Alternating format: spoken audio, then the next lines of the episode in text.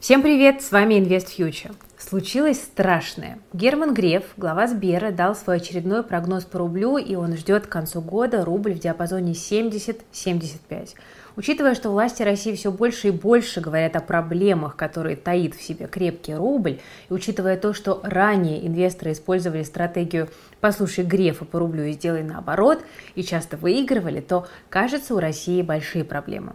Но давайте начнем по порядку и пойдем с проблем США. Поговорим о факторах, которые выступают в пользу укрепления доллара, а потом перейдем к факторам, которые уже влияют на рубль. На этой неделе сильную поддержку доллару индексу доллара, который измеряет отношение доллара к основным шести мировым валютам, оказала Федеральная резервная система.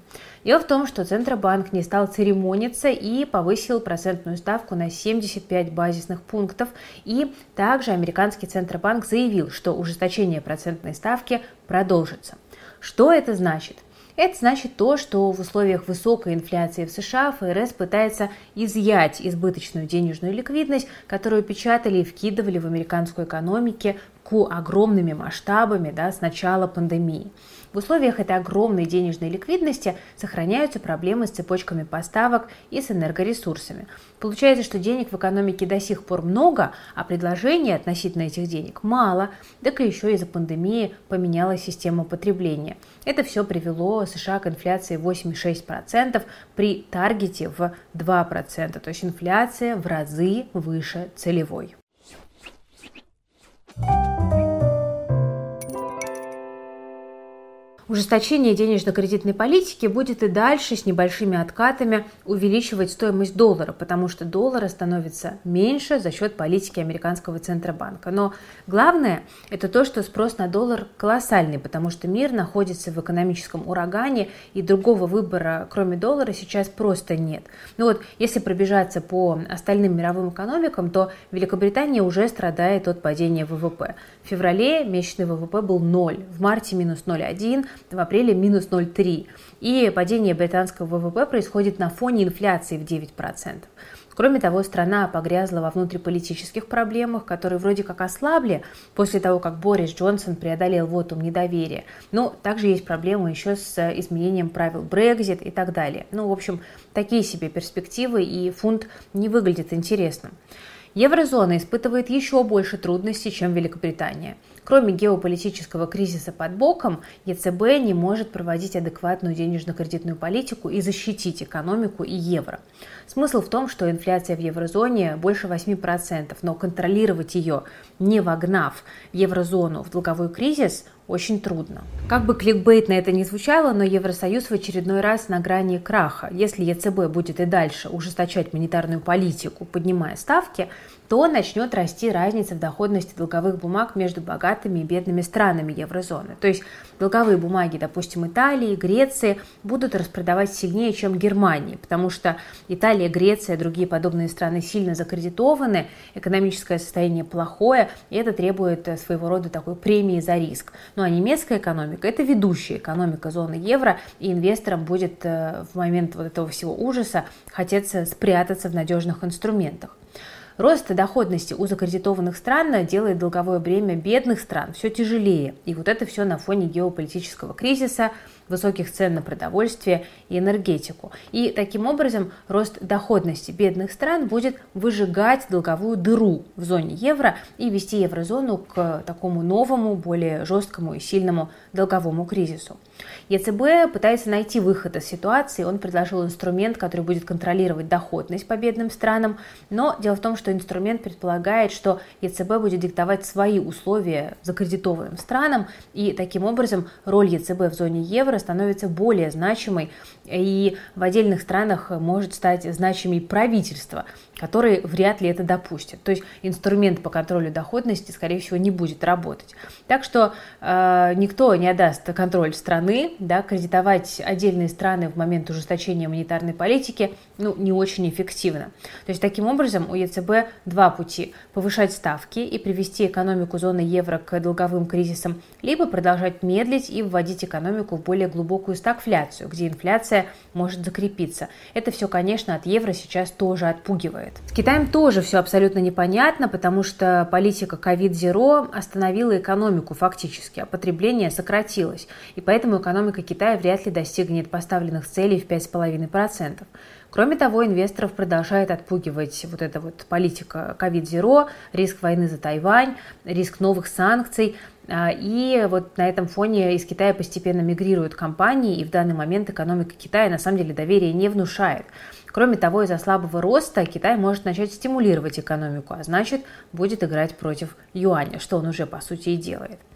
Япония продолжает смягчать политику, чтобы достигать своих целей. А, для контроля доходности по бумагам Япония продолжает э, держать включенным печатный станок на полную, и это вызывает ослабление иены. То есть и в иену капитал тоже не пойдет. И в итоге, вот пробежавшись по основным валютам, мы видим, что только доллар, по сути, на фоне всех остальных валют выглядит сильным, потому что ФРС жесткий. Несмотря на то, что политика ФРС, вероятно, вгонит экономику США в рецессию, доллар все равно выглядит сильным, потому что ввод экономики в рецессию может только приземлить экономику, которая разогрета до предела высоким уровнем потребления и спирали заработных плат. Так что доллар, как ни крути, это сила. Но ирония такова, что рубль оказался сильнее доллара. И когда доллар сильнее всех валют крупнейших экономик, рубль все равно сильнее доллара. Бывает же такое. А что там у нас с рублем? Ну, собственно, рубль с февраля укрепился со 120 за доллар до 56. И в предыдущих выпусках я уже говорила о причинах, но если коротко, то э, это падение импорта, как вчера вот заявил э, Песков, на 40-45% он упал, и роль экспорта из-за увеличения цен на энергоресурсы и прочие товары, поставляемые поставляемые или все еще поставляемые из России. То есть получается, что в условиях снижения импорта спрос на иностранную валюту просто никакой. Несмотря на прошлые неудачные прогнозы от Грефа, он подчеркнул тут важную вещь, как бы объясняя, что происходит. Он назвал экспорт ядом для экономики России из-за укрепления рубля и заявил, что многие валюты развивающихся стран э, получать за него нет смысла, их не отоварить. Греф продолжил и заявил, что импорт становится главным лекарством в болезни в виде укрепления рубля. И вот это и хочется подчеркнуть. Торговый баланс сыграл огромную роль в, экономику, в экономике России. Раньше казалось, что укрепление рубля – это благо для населения, но в момент разрыва логистических цепочек рубль укрепляется, цены продолжают расти, то есть в условиях того, что импортная продукция становится дефицитной, смысла для населения в укреплении рубля по факту нет. Государству это тоже вредит, потому что из укрепления рубля страна не может реализовать рост цен на энергоресурсы, и рублевые поступления в бюджет сокращаются. А из-за инфляции и ограничений да, расходы государства, которые тоже рублевые, растут. При этом все это происходит на фоне продажи российской нефти с дисконтом. Валюта внутри страны дефицитная. Например, тот же Греф заявил, что единственная валюта, которая является профицитной по отношению к рублю, это юань, а все остальные валюты, по словам Грефа, дефицитные. Ну и вишенкой на торте будет то, что население получает э, странные комиссии на валютные там, счета. Это подтверждает проблемы с э, дефицитом иностранной валюты в стране. То есть получается, что в данный момент рубль не приносит пользу населению, государству, экспортерам, чья рублевая выручка а, падает из-за крепкого рубля. Поэтому текущий курс, ну, по сути, это никому не выгоден. Чего ждать? Ну, вероятно, небольшой сдерживающий эффект на укрепление рубля может оказывать параллельный импорт. Но, правда, если так э, топорно посчитать, то за 2021 год российский импорт был примерно 300 миллиардов, а параллельный импорт за время его существования достиг 2 миллиардов э, за чуть больше, чем месяц. Если учитывать то, что российский импорт сокращается темпами примерно в 40%, то есть мы можем допустить, что импорт по итогам года упадет примерно на 120 миллиардов долларов, и параллельный импорт может компенсировать только примерно 15 миллиардов из потерянных 120 миллиардов долларов. И речь сейчас не о товарах, речь о том, что импорт не сможет помочь в ближайшем будущем рублю ослабнут, ослабнуть. И вот получается, что вся надежда на Банк России, который будет снижать процентную ставку буквально в пол для предотвращения дефляционной спирали и снижения курса рубля. Инфляция нужна для ослабления рубля, ну и в целом всеми силами его как-то нужно ослабить. Сокращение экспорта, которое начнется под конец года, скорее всего, поможет рублю снижаться, но тогда власти и бизнес, которые недополучили, сейчас а, потеряют еще больше. А, поэтому снижение рубля нужно уже сегодня, и кроме печатания денег, в общем-то, ничего другого предложить невозможно и предположить. Ну, Почему это вызовет спрос на доллар внутри страны, если иностранные валюты остаются дефицитными, а импорта просто нет? Кроме того, постоянно звучат пугающие разговоры о том, что хождение доллара вообще может быть заблокировано внутри страны, и это своего рода а, может негативно повлиять на курс рубля. А, население может начать просто бояться доллара, хотя полная блокировка все-таки маловероятна. Ну и продавать его или избегать. Но, правда, судя по настроениям населения в момент введения комиссии на валютные вклады, все-таки люди все еще хотят доллар держать. Пока. Ну, ситуация сложная, поэтому в данный момент, кроме экстремальных мер от правительства, нет повода для снижения рубля, и поэтому рубль может э, в данный момент пока оставаться крепким и только в конце года начать ослабевать по мере падения экспорта и снижения экономики, бюджета, там, высокой инфляции и так далее.